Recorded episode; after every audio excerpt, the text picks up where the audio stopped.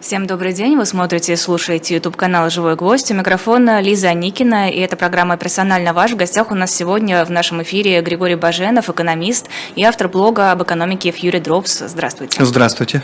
Ну, в общем-то, темы на самом деле я поискала, экономических не очень много. Начать хотелось бы, конечно, с самой главной новости. Эху Москвы сегодня было бы 33 года, так что вы можете нас поздравлять. Если хотите сделать нам приятно, переводите донаты по QR-кодам или по ссылкам. Ну и, конечно, Эхо живет, Эхо продолжает существовать, несмотря на то, что радиостанция закрыта. Есть мы, есть другие наши коллеги, которые продолжают работу. И это самое главное. Главное, что остаются люди. И главное, что вы продолжаете нас смотреть и слушать. Ну что, об экономике. Э, Центробанк внепланово повысил ключевую ставку до 12%, и, честно говоря, не очень понятно, зачем нужна такая мера и какие последствия у этой меры будут. Ну, смотрите, если мы просто проследим то, что говорит Центральный банк, мы можем с вами услышать, что, в общем-то, они выступают против введения каких-либо ограничивающих э, решений в части контроля ну, по капиталу, да, чтобы люди там не могли вывозить валюту. Понятно, что есть определенные ограничения, которые действуют до сих пор, но он Центральный банк явно против ужесточения и явно против того, чтобы там повышали объемы выручки, которые будет продаваться со стороны экспортеров на валютных рынках и так далее. Поэтому стремится корректировать курс, который на сегодняшний день сложился достаточно, скажем так, неприятным для карманов э, граждан России э, посредством тех инструментов, которые, в общем-то, у него есть. И это повышение ставки. Вообще, если бы э, в целом курс не сказывался на инфляции, то Центральный банк, скорее всего, бы никаких мер не предоставил предостав... не, ну, не предпринимал. А коль скоро у курса есть такая деталь, как эффект переноса, ну то есть у нас, если ослабляется рубль, то, соответственно, это а, так или иначе сказывается на инфляцию. Центральный банк видит, что по мере того, как идет ослабление рубля, ускоряется и инфляция. Плюс ко всему, э, рубль – это такая достаточно интересная штука с точки зрения э, инфляционных ожиданий. Инфляционные ожидания, они очень важны с точки зрения фактической инфляции. Я сейчас объясню небольшую логику. Если вы думаете, что цены вырастут, соответственно, вы понимаете, что за тот же самый объем товаров вы будете переплачивать в будущем. Зачем вам это делать? Поэтому вы бежите и покупаете сейчас то, что mm-hmm. еще пока стоит меньше. Как туалетная бумага во время Ну, типа того, да. И, соответственно, когда инфляционные ожидания повышаются, это потом сказывается на реальной инфляции, потому что спрос на эти товары растет, и цены фактически увеличиваются. А когда рубль сильно ослабляется, это в свою очередь воздействует на вот эти вот инфляционные ожидания. И Центральный банк резко повышает ставку для того, чтобы в том числе вот погасить эффект ослабления а, курса рубля на непосредственно инфляционные процессы. Именно в этом была логика. Хорошо, логика была, насколько это эффективно? Это Потому большой что ставку-то повысили, ну, рубль а укрепился, рубль продолжает... Ну, он укрепился, но тем не менее это не речь про возвращение там, в диапазон 80 там, рублей за доллар хотя бы. Да? Речь идет о том, что он снижается, сейчас, по-моему, где-то в районе 92. Может быть, я не прав, потому что я прямо сейчас не смотрел курс, но, в общем, я сегодня с утра видел, что было 92 рубля за 1 доллар. Вот. Тем не менее, примерно 8 рублей, а, значит, наша 94. с вами уже 94. Видите, ну, волатильная э, история, очень изменчивая в настоящий момент времени. А, видимо, речь шла скорее не столько о грандиозном укреплении рубля, э, сколько о попытке вот как раз избежать дальнейшего ослабления. И Судя по всему, наверное, этой цели Центральный банк достиг. Более того, он в целом в рамках вот этой вот коммуникации с рынком, когда он дает пресс-конференцию, это все активно обсуждается, об этом обо всем рассказывается, намекнул, что он будет продолжать ужесточать политику в случае, если будет соответствующая динамика. Намекнул, что ставка может быть повышена. А мне всегда казалось, что когда падает рубль, например, он падает до определенной угу. границы, ну просто какое-то естественное состояние. Вот оно ну, подешевело. Равновесное, можно сказать. Да, оно раз вот так вот сгармонировалось. Но получается, если бы Центробанк не принял эти меры, не повысил ставку, он бы продолжил падать. Понимаете, дело в том, что рубль очень волатильная валюта, волатильная значит изменчивая. Да? А, это по многим причинам сейчас так. Первая причина, конечно, заключается в том, что сам по себе объем а, торгов на валютном рынке, он снизился. И коль скоро этот объем упал, упал, то любая крупная попытка приобрести там доллары будет сильно влиять и сказываться на курсе. Вот. Более того, если мы посмотрим опять-таки на то, что происходит на валютных рынках, мы увидим, э, что э, в целом э, здесь изменчивость относительно предыдущих лет стала намного более высокой. Ну, то есть сейчас курс условно говоря, туда-сюда может ходить в течение недели на 10 рублей. Да? На 10 рублей я славился, на 8 рублей укрепился и так далее. А, и поэтому, конечно, здесь э, скорее э, попытка Центрального банка э, не столько повлиять на саму по себе котировку, сколько вот на вот эту вот изменчивость. Я полагаю, что это ключевая задача на сегодняшний день, потому что это, в свою очередь, создает не э, те ожидания, которые нужны Центральному банку для контроля над инфляцией. Хорошо, а с чем связана такая изменчивость? Я понимаю, с чем связано падение рубля, mm-hmm. здесь все логично, но почему он так ходит туда-сюда? Ну вот я полагаю, что как бы ключевая причина это как раз э, в целом объем валюты, который имеет место на российском рынке, объем торгов валютных. То есть, ну, представьте себе, когда у вас, э, давайте не будем уходить от реальных цифр, а вообразим себе, да, вот представьте себе, что у вас э, товар э, и, соответственно, денежная сумма, которая этот товар обеспечивает, ну, на там 2 миллиарда. Соответственно, если у вас начнут э, приобретать э, этот товар и цена будет формироваться на бирже на миллион, вряд ли при таком объеме торгов это сильно скажется на, э, в общем-то, котировке. Ну, потому что когда у вас запас товара на 2 миллиарда и спрос вырос на миллион, это не должно отражаться сильно на э, значениях э, самой котировки. Да? Вряд ли будет какой-то всплеск по ценам. А если у вас на миллион товар и на миллион увеличивается спрос, сами понимаете, что это создает э, намного более сложную ситуацию с точки зрения динамики, да? потому что будет более, больше изменчивости, и, соответственно, э, котировка будет или расти, или падать, в зависимости от того, что происходит на рынке. И вот я полагаю, что ключевая причина это, безусловно, именно э, объем торгов на валютных рынках, и, соответственно, то, что экономисты называют ликвидностью. Вот ликвидности меньше стало, это ключевая э, причина изменчивости. А вот почему уже э, там ослабляется или укрепляется рубль, это другие причины работают. А, Татьяна спрашивает, где будет ЦБ валюту брать? Ну, смотрите, дело в том, что как бы ЦБ валюту, и, ну, если мы говорим про доллар, он сейчас такие интервенции не проводит, то есть э, он не может подобные операции в настоящий момент совершать. Э, то, что находится в руках у Центрального банка, это ставка, это меры валютного контроля, если решат там какие-либо э, истории, связанные с контролем капитала вводить. Это, например, решение в духе продажи экспортерами валютной выручки и все. Э, ничего другого не может в настоящее время Центральный банк сделать. И поэтому никаких интервенций в этом отношении, в отношении именно доллара не проводится. Хорошо, а перспективы какие? Можно сейчас сказать, э, рубль сейчас закрепится на этом уровне, или рубль будет дальше падать, или он внезапно начнет расти? Мне нравится очень э, шутка, что у рубля нет равновесного уровня, есть только путь. Вот, как бы, здесь примерно так все работает. Но смотрите, на самом деле, э, как бы, судя по фундаментальным факторам, ну то есть это такие факторы, которые в большей степени оказывают влияние на валюту с точки зрения какого-то среднесрочного уровня. Да? То есть речь идет о том, что да, в течение дня у вас могут быть колебания туда-сюда, но в процессе вот этих вот дневных колебаний э, мы должны выйти на какой-то уровень, вокруг которого уже дальнейшие колебания будут происходить. Ну вот как бы привыкли, плюс-минус в прошлом году, да, там в районе 60 рублей шли колебания, да, мы можем сказать, что вот это вот и есть тот уровень, на который мы вышли, да, с учетом тех значений, которые, э, с учетом тех мер, которые были, в общем-то, приняты в рамках предыдущего года. Вот, э, и, соответственно, как бы, если говорить про вот эти фундаментальные фундаментальные факторы, то они в пользу укрепления рубля.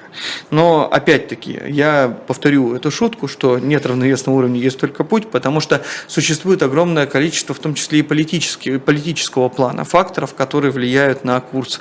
Э, что будет дальше? Будет ли усиление оттока капитала, например?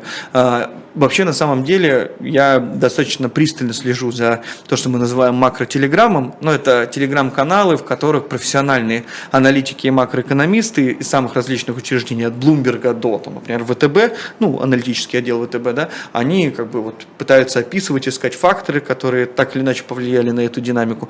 И я не вижу пока окончательного ответа, потому что, ну, э, версии есть разные, есть более правдоподобные, есть менее правдоподобные, но сказать, что мы точно знаем, почему такая вот именно была резкая динамика, к сожалению, мы не можем. Ну вот такие есть ограничения. У нас нет полной информации. Когда информация полная есть, другое дело. Есть э, ощущение, что ключевой фактор – это темпы как раз кредитования частного сектора плюс государственные расходы. Стабилизация государственных расходов и, соответственно, э, охлаждение кредитования, а повышение ставки, по идее, должно в какой-то перспективе повлиять на вот эти самые темпы кредитования. Да, это должно стабилизировать рубль. Ну вот по, по идее должно быть укрепление. Но э, я буду э, нехорошим человеком, если вам скажу, что точно этого стоит ждать, потому что чего ждать, мы точно никто не знаем. А вот можно перевести на человеческий про темпы кредитования да. и... Э, конечно, конечно. Вы, Почему это может на курс повлиять?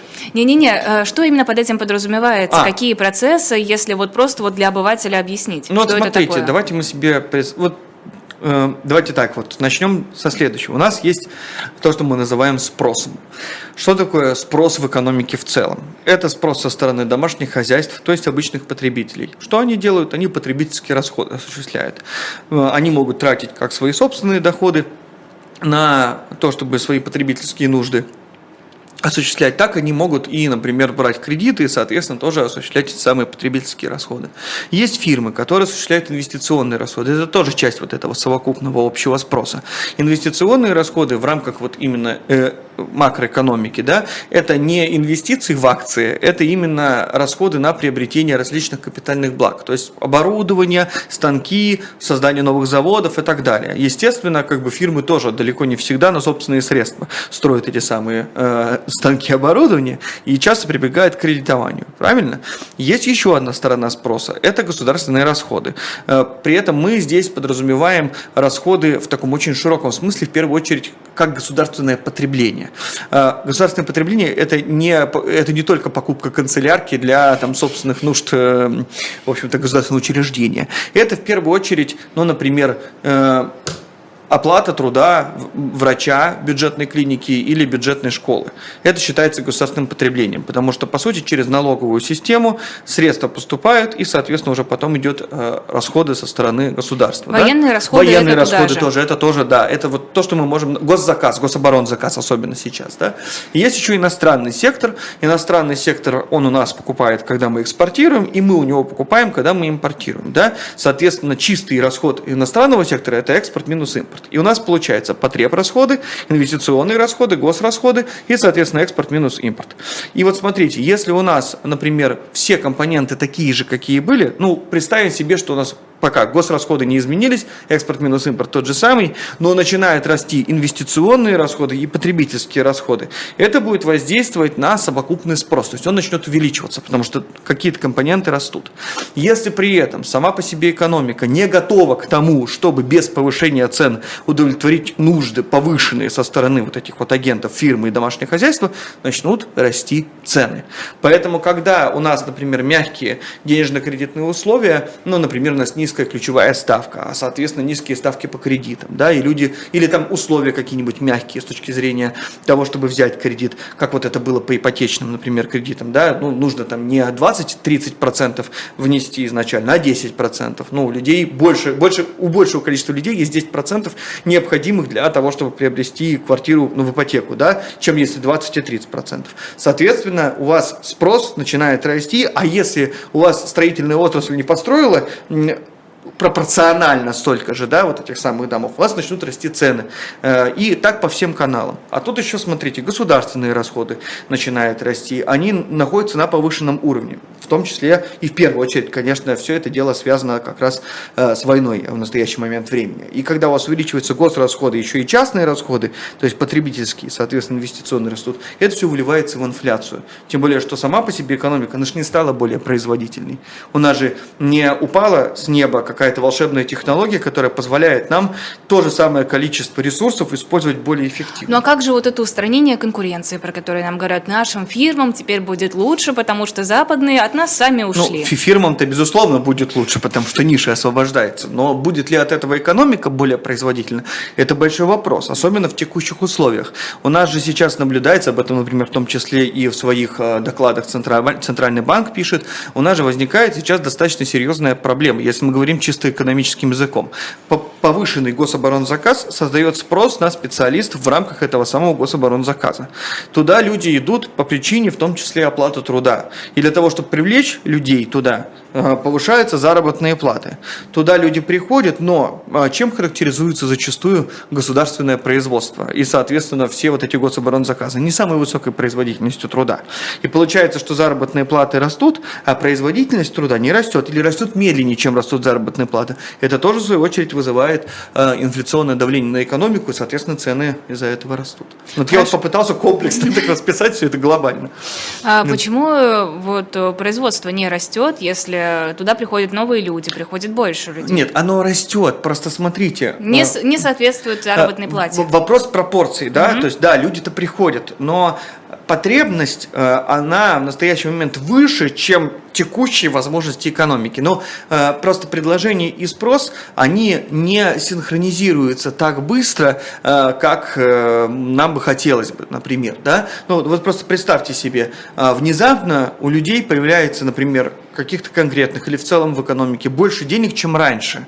Но это же не дает возможность тут же, здесь, сейчас построить 20 новых заводов.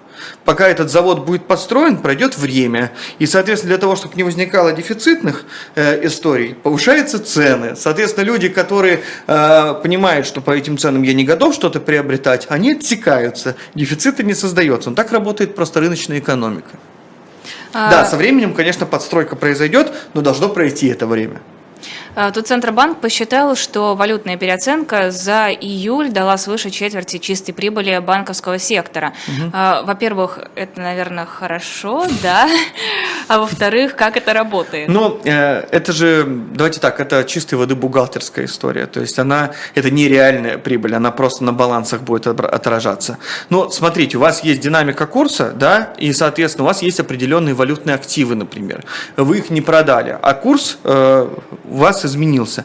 Был 70, стало 90 рублей. И просто валютные активы у вас выросли. А, ну то есть у меня, например, есть 100 евро. Раньше 100 евро да, это да. было там столько-то, теперь это да. гораздо больше, поэтому я считаю, что я в прибыли. Ну, ну, ну, типа того, да. То есть вот речь об этом. Но вы же понимаете сами, что в рамках укрепления, соответственно, наоборот, у вас э, валютные э, активы начинают падать. И можно здесь убытки получить. Ну, то есть это такая история, как бы она звучит громко и интересно, ничего за ней интересного не скрывается. То есть это обычно публикуют просто для того, чтобы создать какие-то позитивные ощущения, мол, не так все да плохо? Да нет, я думаю, что это в целом просто в рамках общего подхода к э, статистическому отслеживанию динамики банковского сектора, то есть это нормально. А, Центральный банк же, он же смотрит за тем, чтобы в экономике не накапливался, ну, то, что экономист называет системным риском.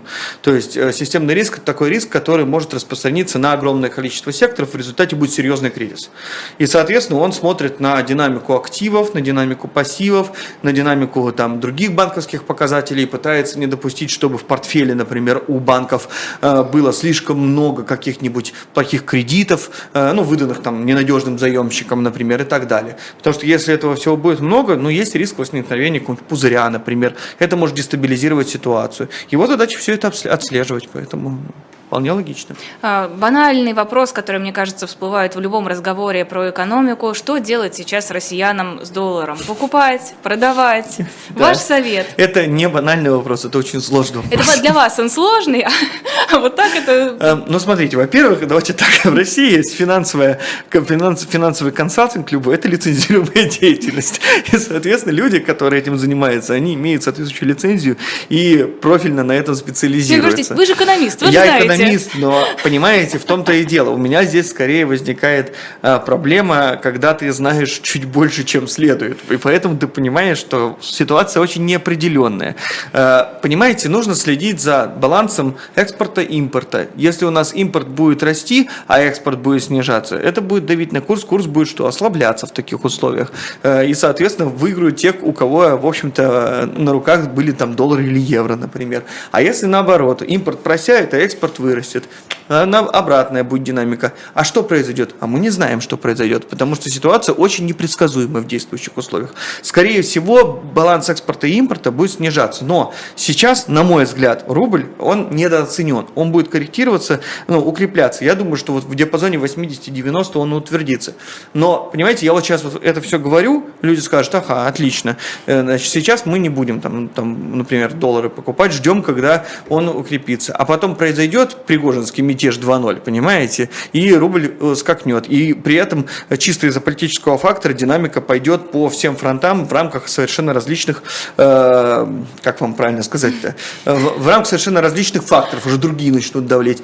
И получится, что я зря насоветовал чего-то. Поэтому ситуация неопределенная, сложная. Я всегда советую простую вещь. Э, раскладывайте свои сбережения по разным корзинам. Я думала, вы скажете, расклад Таро делаете. Нет, это, кстати, такой плохой совет. У меня есть впечатление, что в действующих условиях иногда разложить Таро будет примерно та же эффективность, что и там советы публичных аналитиков. Э, сделаем с Лизой Лазарсон отдельную рубрику, будем делать расклады Таро в утренних разворотах и на экономику гадать. И с Дмитрием Потапенко на еще курс, вместе. На курс, на курс. Да, нормальная идея. Ну, мы, я так э, не один раз уже шутил, правда, не публично, вот там, ну, в определенных специализированных чатах, и в целом, ну, согласны со мной, что как бы, не такая уж и плохая практика, в принципе, в действующих условиях, очень непредсказуемых, очень неопределенных в этой части. Вот, ну, э, я всегда говорю, что совет очень банальный, он заключается в том, что нельзя все свои сбережения держать э, в одной валюте или там, в одной корзине. Динамика может быть разная, и поэтому вы можете что-то потерять. Поэтому лучше по разным кучкам их рассовывать. Можно там в одной валюте, во второй, в третьей там держать. Можно подумать закопать. о российских активах. Нет, ну это, это, это как раз те, те, в банку просто положить или в огороде под матрас. Это, Храните в банке, ну, это же, понимаете, это же, это же будет обесцениваться деньги. Инфляция же есть, и никуда от этого не деться деться, можно посмотреть на определенные российские активы, в том числе банковские финансовые активы. Почему бы нет? Я бы на них э, посмотрел для граждан России. Это, на мой взгляд, э, в определенном смысле менее рискованный инструмент по той причине, что если особенно у вас какие-то валютные или иностранные активы сегодня э, имеются, ну, какие-то санкционные моменты могут проявиться и просто тяжело будет что-то вытащить. Если валютное сбережение, то, конечно, это все должен быть, на мой взгляд, ну, кэш, то есть в наличной форме. А, бесплотники все чаще падают. Буквально угу. каждый день или почти каждый день приходят сообщения о том, что и в Москве, и в ближайших регионах, или в Ростове-на-Дону, в общем, что-то где-то либо сбили, либо угу. подавили, либо просто оно прилетело и куда-то попало. Но как это влияет на экономику? Или можно ли, в принципе, сейчас говорить о влиянии на экономику? Ну, это скорее общую нервозность, конечно, создает, но вряд ли это становится каким-то таким э, очень выверенным, значительным, большим фактором, который может оказать влияние на там, макропроцессы. То есть есть то, что точно влияет, это естественно не беспилотники, а война. Как бы здесь вопросов никаких нет. Но это как некое комплексное событие, которое воздействует на экономическую динамику. Если мы говорим просто о беспилотниках, которые там местами падают, но все-таки да, безусловно, создается определенная нервозность, но говорить о том, что здесь у нас есть какая-то очень э, такая масштабная история для экономической динамики, ну нет. Я, я не вижу какого-то серьезного воздействия на это. Ну, ну вот хорошо. На медиа может повлиять. Аэропорты на закрывают, когда. Это да, но это, это, уже, это уже, конечно, влияет на сообщения между э, городами. По сути, э, ключевое, ключевое воздействие, если мы говорим именно про авиасообщение, это когда в целом возникли э, трудности, либо вообще возможности как таковые в отношении перелетов в Европу, например, да, или когда возникли проблемы, связанные с тем, что из Москвы, например, в Ростов не прилетишь сейчас, да, конечно, ну, или это с тем, что самолеты издержки ну да, понятно. Я, я просто да. говорю о том, что как бы это комплексная история, но это воздействие на э, авиаперевозки и на авиационную отрасль. Но экономика же на самом деле намного больше, чем одна конкретная отрасль. И даже если у этой отрасли может быть падение там в половину или даже 60, 70, 80 процентов, может быть в целом на макроуровне из-за того, что доля этой отрасли в общем продукте, который производится внутри экономики, ну представьте там, не знаю, полпроцента условно говоря, мы не увидим какого-то серьезного отражения. Конечно, это э, как бы затруднит э, для конкретных хозяйствующих субъектов э, те или иные процессы. Ну вот давайте такой самый яркий пример, который я вижу. Помимо вот бытовых примеров, связанных с тем, что ну, просто человеку, чтобы сейчас из Москвы в Ростов попасть, нужно пользоваться поездом или на автомобиле ехать, да, или там долетать до определенного места и, соответственно, там оттуда уже э, другим транспортом добираться. Это все затрудняет, конечно, э, а, все перемещение. Но вот если мы возьмем что-то более крупное, футбольные клубы, например, которые сейчас, вот есть футбольные клубы московские, они же играют и с Краснодаром, например, и с Ростовом. Э, ни в Ростов, ни в Краснодар вы не прилетите. Соответственно, команде приходится перепланировать свои трансферные расходы. Это влияет на их бюджеты, в том числе и, ну, связанные как раз с транспортом, на поезде, где-то долетает до Сочи, и от Сочи уже там добирается на автобусе. Ну, понятное дело, что, конечно, такое воздействие есть, и на конкретных хозяйственных субъектах это сказывается, но говорить о каком-то, о какой-то супер проблеме на макроуровне здесь не приходится. Хорошо, но вот уровень тревожности, я полагаю, все-таки растет, mm. общий уровень тревожности. Знаете, вот э, это, это интересно, потому что, в общем, если смотреть на данные, вот, которые не из последних я видел, э, оптимизм э, достаточно высокие, у домашних хозяйств наоборот, понимаете? Это странно.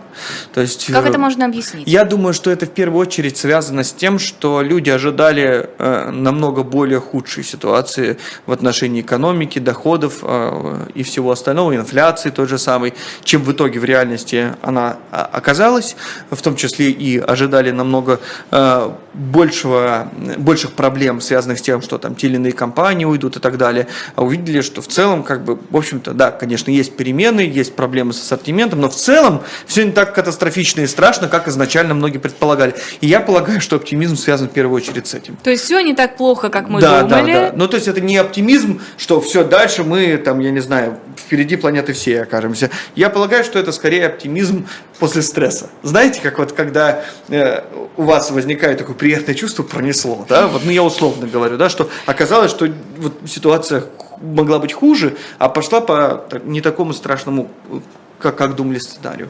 И, конечно, это успокоительно действует на людей. А как так вышло, что пронесло? Это комплексный вопрос, он э, непростой, но я попытаюсь его как-то просто более-менее э, объяснить. Э, смотрите, во-первых, здесь, в принципе, сказалось несколько факторов. Э, первый фактор, конечно, это то, что э, Россия получила очень значительные экспортные доходы, э, потому как все запретительные меры по экспортным поставкам в ключевые страны, которые у нас приобретают или иные товары, они уже вступили в конце 22 и начале 23 года. Все остальное время в 2022 году продажи шли. Провал по добыче нефти и по ее экспорту был лишь один месяц весной. После этого шло восстановление, и в итоге вышли на уровень даже, по-моему, с превышением 2021 года. Но при этом цены были очень высокие. Соответственно, у вас физические объемы экспорта не упали, стоимостные выросли. Естественно, это все очень серьезным образом насыщает экономику деньгами. Но если бы было бы только это, ничего бы э, не пронесло. Что еще сработало? Сработала э, адаптивность российского бизнеса, э, достаточно высокая э, адаптивность, и это э, то, чего многие не ожидали. Во-первых, оказалось, что российский бизнес с пандемией очень запасливый, соответственно, объем э, запасов на складах был намного больше, чем все предполагали, соответственно, это тоже в рамках вот всей этой неприятной динамики, именно экономической динамики, сильно смягчило. Э, дальше. Были налажены достаточно быстро различного рода продукту, э, производственные цепочки, технологические цепочки, товарные цепочки. То есть перестроились с одних поставщиков на других, нашли обходные пути и так далее. То есть сама по себе вот эта вот адаптация, она оказалась выше, чем многие думали. я полагаю, что эта адаптация столь высока, потому что российский бизнес, э, скажем так, живет в э, крайне волатильных и неопределенных условиях.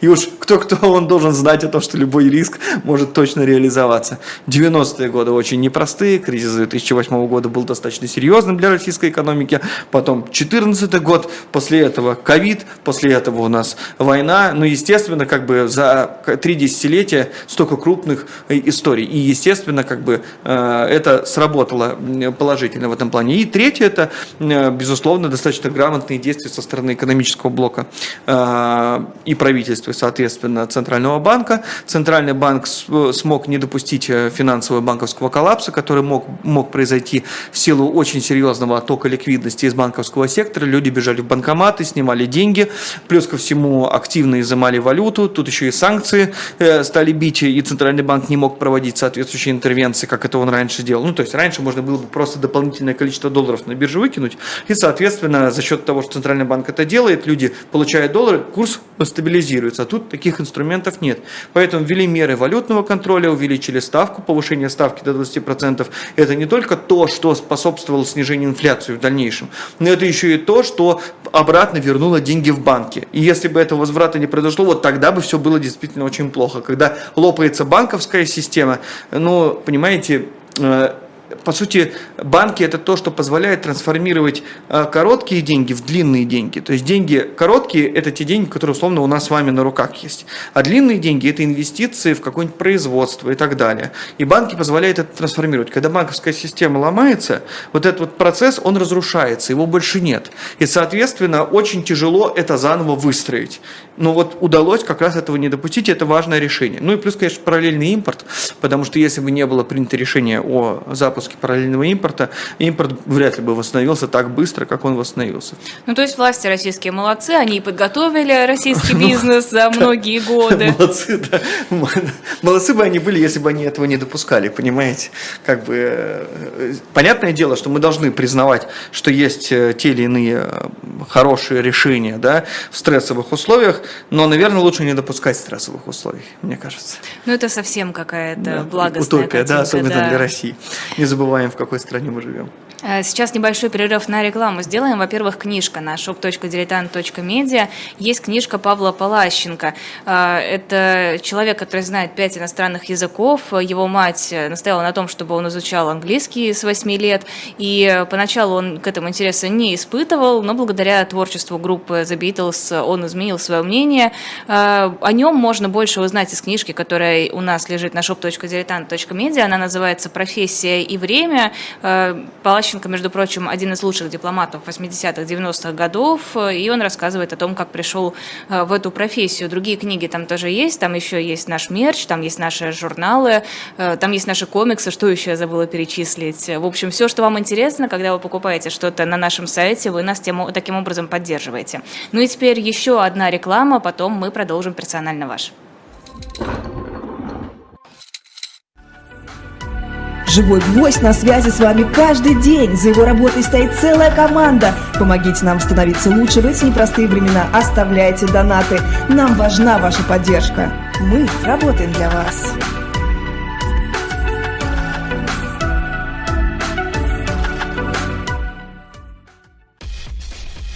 Это значительно либористичнее, чем у либористов, либеральнее, чем у либералов, коммунистичнее, чем у коммунистов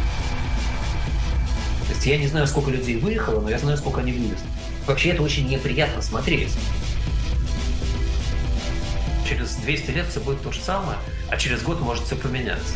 Это цифра, на которую не сбалансировать бюджет не удавалось, в общем, пока еще никому. В этой, кстати, нет ничего страшного, кроме того, что это все вранье.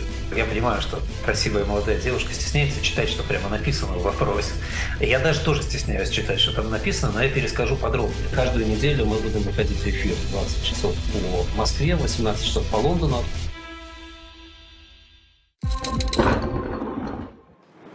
Продолжаем программу «Персонально ваш». Ставьте лайки, подписывайтесь, если еще не подписались. А у нас здесь серьезные разговоры про экономику.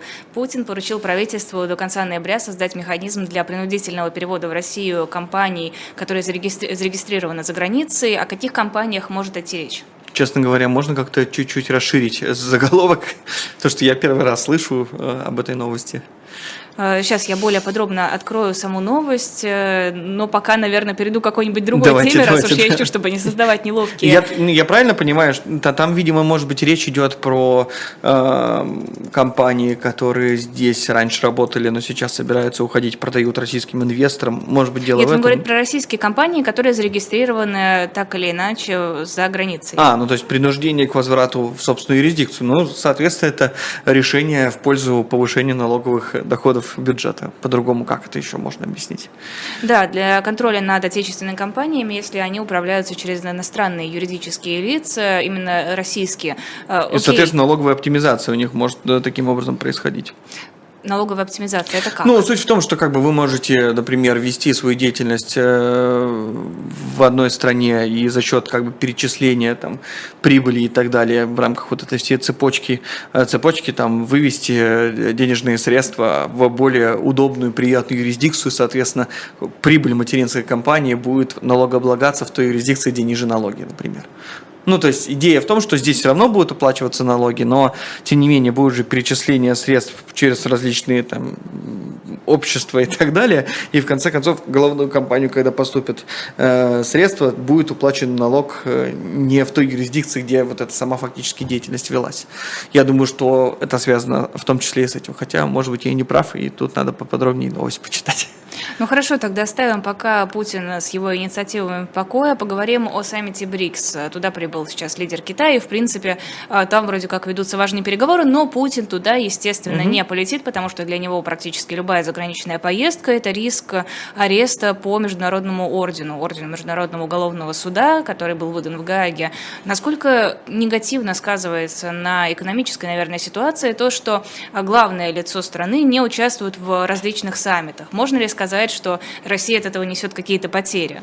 Ну, нет, безусловно, э, как бы Россия, российская экономика несет от этого потери, во всяком случае, с точки зрения э, как бы определенного потенциала, потому что, ну, э, те или иные решения в части совместных программ, они, наверное, требуют определенного уровня, соответственно, персон, которые о чем-то договариваются. Когда этого уровня страна предоставить не может, наверное, это уже создает определенные негативные, негативные восприятия у инвесторов, да, которые потенциально могли бы вкладываться в страну. Естественно, это ну, так подозрительно может рассматриваться. И с точки зрения потенциала экономики, мне кажется, конечно, это сказывается негативно. Ну, как и в целом, как бы в отношении э, инвестиций, иностранных инвестиций, возможности привлечения средств в страну после февраля 2022 года. Естественно, все это крайне негативно на потенциал в первую очередь сказывается.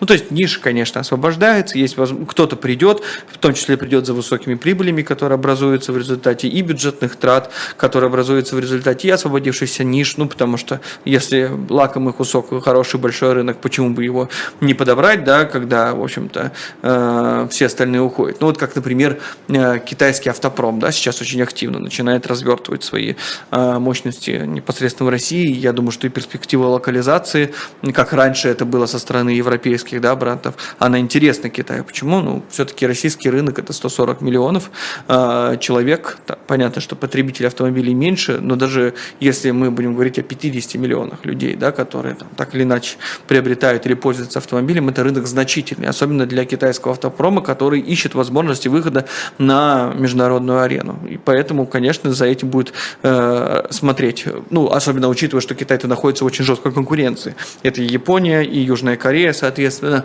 там уже сложившиеся традиции автопрома. Вот рынок сбыта, налаживание цепочек производственных, это интересно. И сюда, конечно, они стремятся. Но здесь опять как бы высокие прибыли. Вопрос заключается в том, а будет ли это так работать для экономики в целом, да? будет ли это сказываться на других отраслях, будет ли привлекаться средства под какие-то проекты, которые, ну, э, скажем так, требуют более длительных э, денег, ну, то есть на больший срок.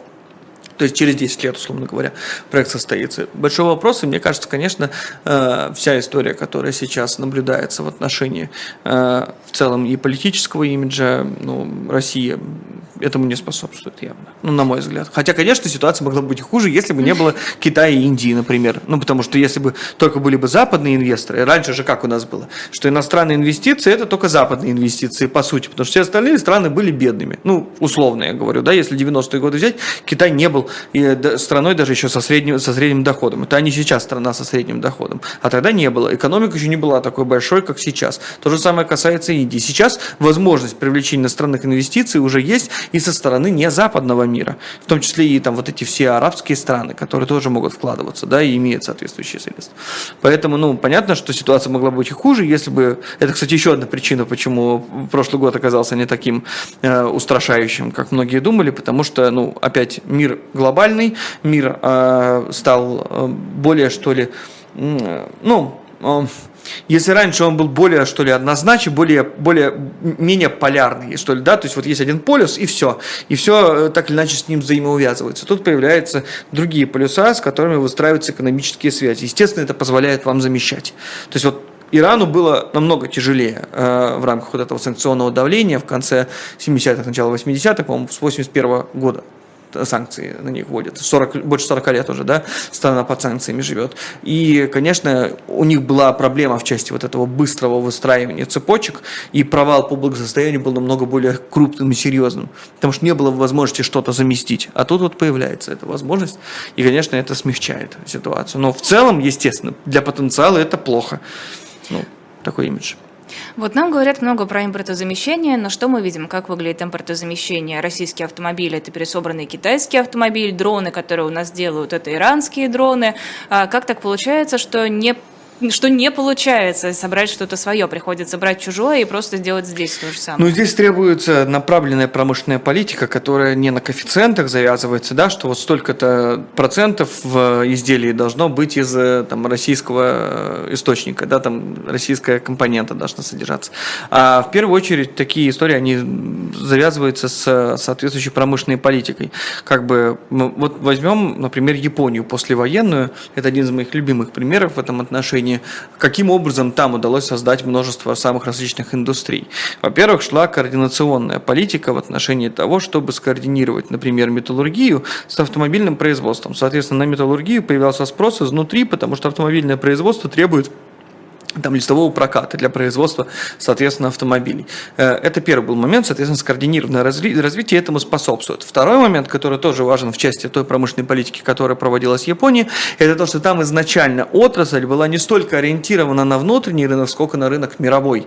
И, соответственно, задача была так реструктурировать и видоизменить отрасль, чтобы она была эффективна по мировым меркам. В частности, задача была выйти на э, тот минимальный эффективный уровень э, производства, который был на мировых рынках. Что это значит? Вот смотрите, пока у вас производство определенного масштаба не достигнет, вы просто не сможете получать экономию за счет повышения масштабов производства, и, соответственно, вы будете производить то же самое, но дороже, чем другие страны. Ну, условно, если там э, средний размер в 50-60-е годы э, завода по объему производства годовых э, автомобилей в мире был 200 тысяч автомобилей, вся аргентинская автомобильная отрасль производила производилось 195 тысяч автомобилей, а самый крупный 57 тысяч.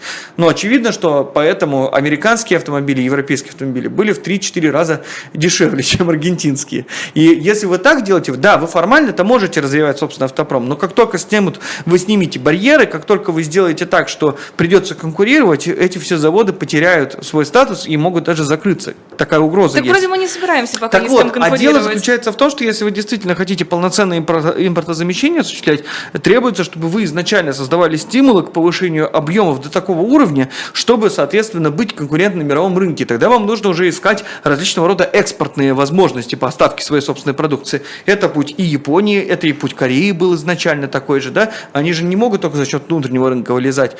Значит, требуется думать об экспортных поставках. То есть нам нужно должны... поставлять машины в Индию и в ну, Китай? Для, для того, чтобы все это работало, нам в первую очередь нужно сделать так, чтобы на один завод, которого мы, ну, той продукции, который производит ту продукцию, которую мы хотим заместить, приходилось такой, приходился такой объем производства, который будет удовлетворять э, текущим реалиям мирового рынка и для того, чтобы были конкурентными. Можно договориться о каком-то объеме поставок по политическим меркам, но вы понимаете, что этот союз он очень недолговечен, и он проблемен сам по себе. Поэтому, ну, когда вы играетесь больше в коэффициенты, чем в какую-то реальную промышленную политику, вот так, в принципе, и получается. А какой должен быть объем, чтобы можно было конкурировать? Э, Все зависит от конкретной отрасли здесь очень... Ну вот автомобили. Среднемировой. Автомобили, да? москвичи. Ну, ну, ну, для того, чтобы все это дело работало, на один завод должно приходиться больше миллиона автомобилей в год по а производству. сейчас сколько? Вот я, я вам точно не скажу, поэтому я не буду брать, врать. Ну, то есть в районе двух миллионов э, автомобилей это сейчас средний размер на мировом рынке, по-моему, по производству.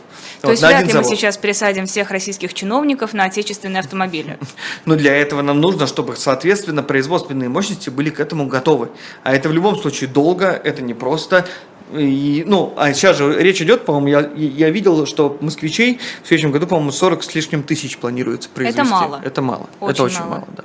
Но хорошо, Масштабы здесь, должны быть совершенно другие. Здесь, наверное, хорошая схема. Чиновники вынуждены покупать именно отечественные автомобили, они финансируют отрасль, отрасль развивается и производит все больше автомобилей. Ну, и вот еще раз понимаете, что если мы э, попытаемся создать такой незначительный спрос на продукцию отрасли, э, несмотря на то, что это, конечно, будет определенной поддержкой, тем не менее, но э, вряд ли у нас чиновничий класс э, и, соответственно, министерство создадут такой спрос под российский автопром, который вытянут вытянуть его за уши в небеса.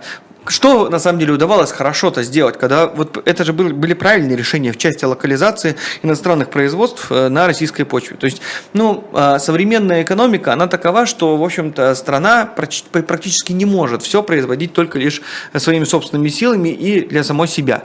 Э, как правило, все встраиваются в международные производственные цепочки. Одна страна добывает руду, вторая там, из этой руды производит, э, например, различные элементы для будущего автомобиля, а третья собирает. И нормально нормально, когда третья только собирает. Не надо строить полностью весь цикл, потому что это будет сделать сложнее. Но если мы хотим это сделать, тогда мы уже должны думать о какой-то вертикальной интеграции, о связанности, и мы должны думать в первую очередь, том, э, во вторую очередь еще и о спросе, а кто будет это все покупать. Если у нас, в общем-то, э, нету достаточного объема потребления, то ну, все эти усилия вряд ли будут э, венчаться успехом. Поэтому ну, спрос со стороны государства это, ну, в отношении там, чиновников, это же капля в море относительно тех масштабов, которые требуются для того, чтобы выйти действительно на э, очень значимые объемы по реализации автопрома. И вот эти идеи про локализацию, то, что, например, АвтоВАЗ принадлежал альянсу Renault-Nissan, это были совершенно верные идеи, потому что как раз за счет э, наличия э, технологий, за счет э, наличия уже выстроенной логистики была возможность на территории России производить продукцию, которая, в общем-то, пользовалась хорошим спросом со стороны населения. Те же самые там, ну, Nissan, некоторые Renault и там Lada, это же, в общем-то, идентичные автомобили во многом были. Но все это было благодаря тому, что как раз вошел иностранный инвестор, который который стал увеличивать масштаб производства и появились определенные выгоды. Так что а, вот такие дела. По поводу китайского рынка, насколько для него важна именно российская часть? Потому что мне вот э, другие экономические эксперты говорили, что российский рынок для Китая очень маленький. Нет, естественно, мы должны понимать, что в принципе а, просто население Китая в 10 раз больше, да, и, соответственно, конечно, э, Россия э, по своим масштабам, если мы возьмем в целом страну, э, это примерно одна провинция китайская, да, условно говоря.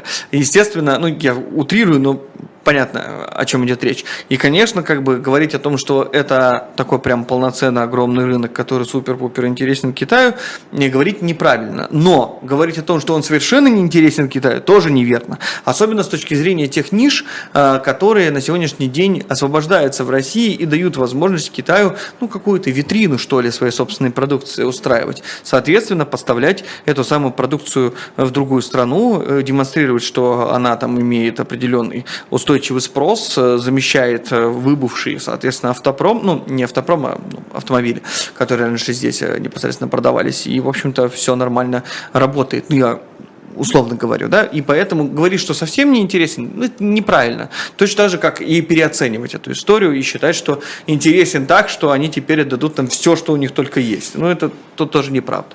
Вот как раз по поводу переоценивать, э, учитывая, что США сейчас сокращают э, экономические отношения с Китаем, если встанет выбор между Соединенными Штатами и Россией, что скорее всего выберет Китай? Я, я, я здесь не могу дать на самом деле... Э, давайте так, я не буду говорить о том, что Китай выберет выберет, э, выберет Россию или США, есть один из сценариев, из сценариев, который заключается в том, что в целом э, экономика может сильнее кластеризироваться. То есть может возникнуть такой условный восточный кластер, в рамках которого существуют экономики, которые друг с другом активно взаимодействуют. Это не только Россия, Китай, сюда цепляется, например, Индия, да, сюда там цепляется Бразилия, которая активно в это встраивается, условно, в том числе и Бразилия там... тоже присоединится. Ну, я вам говорю, что мы в целом можем представить себе такое, хотя Бразилия это не Восток, конечно, но условный ну, такой допустим. восточный кластер, да, и будет западный кластер, и будет активная торговля внутри этих самых кластеров. Плюс будет страны, которых мы можем назвать нейтральными, нейтральными, которые и вашим, и нашим э, выдают разрешение. Если будут обостряться отношения и политического, и экономического толка Китая э, с, Соединенными Штатами, э, с Соединенными Штатами Америки, я думаю, что вот эта кластеризация просто будет идти намного быстрее и активнее. То есть здесь не столько речь США или Россия, здесь скорее речь, будет ли оформлен какой-то полноценный торговый такой, знаете, экономико-политический блок или нет. Вот, вот, вот на это больше похоже, мне кажется. BMW и Audi ограничили доступ российских дилеров к своему программному обеспечению. Теперь, получается, те, кто владеет этими автомобилями, уже их купил, не смогут э, в разные моменты в техобслуживании смотреть. И, в принципе, ну, в общем, ограничен э, функционал по техобслуживанию. Почему концерны не обращаются в суд? Все-таки автомобили уже куплены. Программное обеспечение шло в комплекте с этими автомобилями.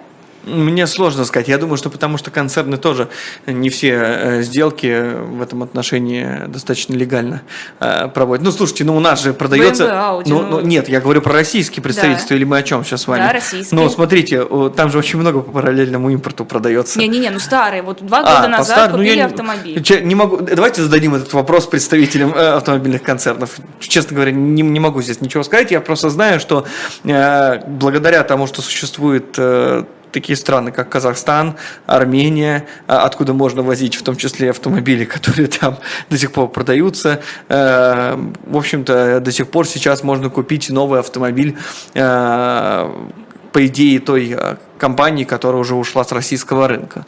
Вот. До сих пор это можно сделать. Другое дело, что это будет уже не первое владение и снятие с гарантии. Вот. Концерн, конечно, будет осуществлять сервисы, будет подбирать либо заменитель, либо там очень дорого обслуживать автомобили, но не более того. Да? Как бы дать гарантию сейчас может только китайский автопром и он же этим все-таки пользуется. Ну, понимаете, вы же видите, как активно э, на территории, вот я не знаю, я, конечно, не скажу э, за все регионы, но что я наблюдаю, да, если мы возьмем с вами Москву, почти все автодилеры, которые раньше, э, например, Nissan продавали, Renault продавали, там, Шкоды, Volkswagen и так далее, почти они все сейчас поменяли свои лейблы на китайцев. И это очень массовый процесс. Да можно просто даже на улице посмотреть, да, московские, да, количество и каршеринг, и такси, такси опять-таки, да, Да, да. То есть, ну, масштаб очень большой, и китайский автопром завоевывает свой рынок в России и говорит, что это неинтересно, опять-таки, ну, мы видим другое, реальность другая просто сейчас. Так что вот, ну, я не знаю, правда, ответить на ваш непосредственный вопрос я, я не могу, я не знаю, почему не обращаются.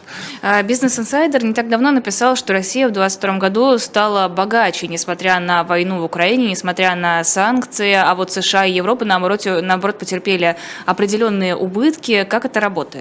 Нет, ну, во-первых, э, убытки и Россия потерпела. Все-таки, если мы с вами... Стала богаче, вот пишет ну, Business ну, Insider. Ну, смотрите, ну, если мы говорим про такой показатель, как валовый внутренний продукт, э, он по э, всем статистическим выкладкам все-таки сократился относительно 2021 года. И просадка была. Не было жесткой рецессии, но все-таки по районе 2% с точки зрения валового выпуска Россия потеряла. И как бы, если мы, конечно, говорим про ВВП на душу населения, но в данном случае как бы действительно показатели скорректировался в более высокую сторону, но давайте здесь разберемся, что, во-первых, речь идет про э, ВВП по номинальному курсу. Ну, в прошлом году курс укрепился, соответственно, мы берем рубли, делим на, соответственно, укрепившийся, э, ну, в данном случае не делим, ну, неважно, короче, берем э, в рублях ВВП, переводим его, соответственно, в доллары, делим на количество людей. Если у вас курс укрепился, то, соответственно, у вас показатель будет более высоким, чем если у вас курс ослабился. Ну, представьте себе, да, вот у вас есть там, например, 100 миллионов, и вы 100 миллионов делите на 100 или делите на 50. Разная же сумма получится. Угу. И вот тут такая же логика. Укрепление курса дает более высокий показатель. Это первый момент. Второй момент, а, опять-таки, ну, здесь вопрос в численности населения. Это тоже важный момент. Аспект. Но у нас не настолько вот. сократилось Не сократилось значительно, да. Поэтому я, я, я, я, я в первую очередь думаю, что это э, вопрос курса. Поэтому... Миллионеров почему больше стало? Ну, слушайте. На 56 тысяч. Это, это как раз скорее вряд ли удивительно, потому что, ну, давайте так, а, на самом деле, даже в рамках серьезной э, проблемной кризисной ситуации у вас все равно появляются свои миллионеры. Это нормально. Потому что экономика так работает. Конечно, если у вас экономика процветает, у вас миллионеров и богатых людей будет становиться намного больше, чем когда экономика в кризисе. Но когда экономика в кризисе, у вас все равно могут появляться богатые люди и увеличиваться даже численность каких-то очень богатых людей. Ну, потому что они, например, решают ту проблему, которую как раз высвечивает та или иная кризисная ситуация. И на этом зарабатывают. Это, это, это возможно. То есть такое может быть. Э, здесь, э, опять-таки, может быть, по каналам того же самого параллельного импорта многие сумели э, заработать и заработать очень существенно. Да? Какие-то компании выбились в лидеры, хотя раньше мы о них мало что знали. Условно, опять-таки говорю, те же самые там прослойки какие-нибудь, которые теневой экспорт российской нефти и нефтепродуктов обслуживают. Это тоже такие немаловажные факторы. Но я не могу сказать, что мы здесь однозначно говорим, что мы стали богаче. Потому что это, ну, такой комплексный вопрос смотря по каким показателям э, мы будем здесь рассматривать. А все ли децили стали э, населению, повысили свое благосостояние? Так это или нет? Вопрос. Это надо смотреть уже статистику более внимательно и глубоко. Я бы на одном показателе выводов каких-то не делал. Поэтому, ну, все. Э, давайте так, давайте, давайте еще вот даже более того скажу. Возможно такая ситуация, что за счет того, что у вас, например, в верхних децилях увеличивается благосостояние, то есть самые богатые, ну, условно, это не значит, что в России так, я просто просто говорю, что такое возможно. Олигархи. Ну вот 10% самых богатых, у них очень сильно выросли доходы, а, э, например, доходы всех остальных или чуть-чуть подснизились, или не изменились. И у вас средний уровень доходов вырос, а при этом, например, медиана осталась той же, или стало меньше даже. И, соответственно, у нас получается, что выросло неравенство, и несмотря на то, что среднее больше, мы говорим, о, разбогатели, ситуация с точки зрения общей, э, ну, более такой пристальной, да, вот картины, она стала хуже. Поэтому, ну, здесь надо разбираться. Я я бы посмотрел, что именно там подразумевается, посмотрел бы на данные, после этого бы уже это обсуждал. Но, скорее всего, имеется в виду, я думаю, ВВП на душу, потому что он действительно увеличился, если мы говорим про э, долларовый в текущих ценах, э, по той причине, что как раз, я думаю, что здесь курс э, играет ключевую роль. А какие отрасли в России, помимо военной, стали главными бенефициарами сейчас вот по итогам почти полутора лет войны, в общем-то, военных действий? Ну, я полагаю, что очень сильно э, выиграли э, маркетплейсы, потому что, опять-таки, санкционное давление, соответственно, параллельный импорт, а маркетплейсы – это самые простые каналы сбыта. Если в 90-е годы, когда издали закон о свободе торговли, люди стояли около ЦДМ и могли продавать с рук, то сейчас э, как бы так не делают, зато есть разного рода площадки, через которые там, ну, сравнительно просто вести магазин. Я даже э, могу сказать так, что любой маленький город – Э, любой маленький город России современный точно имеет представительство четырех фирм это Озон, это Яндекс.Маркет, это Wildberries, это пятерочка, понимаете? Вот, а вот это почти везде тоже? Видите. А? Яндекс.Маркет Да, да, тоже, тоже очень много. Ну, мелким городам? Давайте так, понятно, что я тут утрировал, да, я не проводил ты, но если я, я вот совершал путешествие недавно автомобильное и во многих регионах побывал, во многих э, городах э, заезжал, в том числе в маленькие города, э, я могу сказать, что практически везде и Озон, и Яндекс.Маркет, и Wildberries есть, и пятерочка еще. Так что, ну вот, э, если говорить, то, конечно, э, это так. Так, а еще? Ну, сложно сказать, что есть какие-то такие прямо внятные э, бенефициары в этом отношении, именно в отраслевом смысле. Скорее, конкретные компании могли в этом отношении выиграть. Ну, вот то, что вот я замечаю, да, мне, мне представляется, что, наверное, маркетплейсы самые такие явные, кто вот получил у кого еще усилилась, да, вот эта вот экспансия на внутренний рынок. Вот. Еще кого-то так вот выделить, наверное, очень сложно. Но надо на данные посмотреть в первую очередь. А я еще не посмотрел. А насколько важную роль играют э, космические программы сейчас для России? Ну, они же имиджевые преимущественно. То есть, да, безусловно, э, космос э, и вложения в космос, они могут Э, в дальнейшем странным образом окупиться, потому что определенные технологические разработки, которые делались непосредственно для, компаса, э, для, для, компаса, для космоса, потом э, себя обнаруживают в какой-то гражданской отрасли. И мы получаем э, положительный эффект от подобных расходов. Так далеко не всегда происходит, но такое возможно. Как вот спутники, например, все дела. То есть изначально уже не было, э, не было же цели именно коммерческого плана. Сейчас коммерческих запусков очень много, э, развитие как раз систем, э, связанных с спутником и, и спутниками и так далее. Вот, опять навигация и прочее.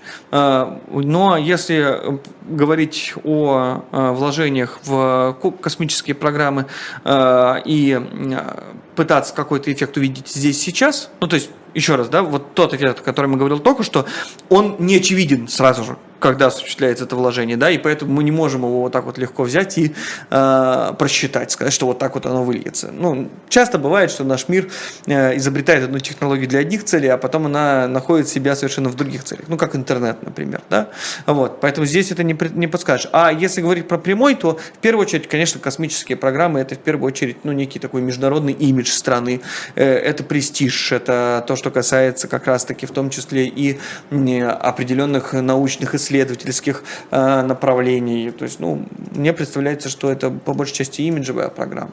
Просто я к чему спрашиваю, к вот этому аппарату Луна-25, который, как сначала писали российские СМИ, сейчас просто задаст жару всем, Украина трепещет, угу. США в ужасе. В итоге он э, упал на поверхность Луны и ничем не завершился. Вот здесь какие имиджевые потери?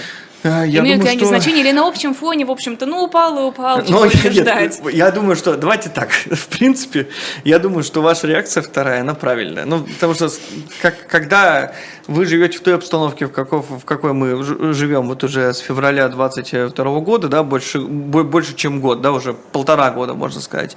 Как бы упало, упал, действительно, вряд ли уже как бы это как-то серьезным ну, образом, серьезным образом прямо сильно скажется на имидже России в рамках такого санкционного давления и такого и так исключения во многих вопросах.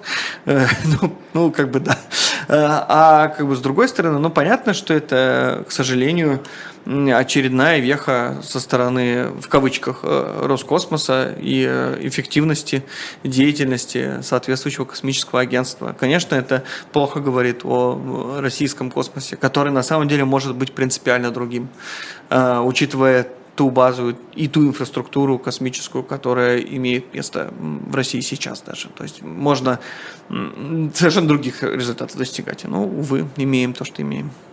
Спасибо огромное. Это был Григорий Баженов, экономист, автор блога об экономике Fury Drops. После нашего эфира будет программа «Курс Потапенко» с Дмитрием Потапенко. Потом в 17.05 в честь дня рождения Эхо будет слух и эхо Алексея Венедиктова. Можете уже сейчас готовить ему вопросы и уже сейчас донатить нам по QR-кодам или ссылкам под видео, ну или заходить на shop.diletant.media и покупать что-то в нашем магазине. В 18.05 на канале «Дилетант» программа «Параграф 43», тема «И другие реформы». Потом снова на «Живом гвозде» в 19.05 особое мнение Николая Петрова и в 21.00 программа «Статус» Екатерины Шульман и Максимом Курниковым.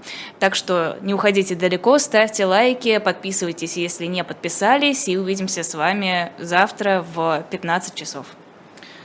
Спасибо, до свидания.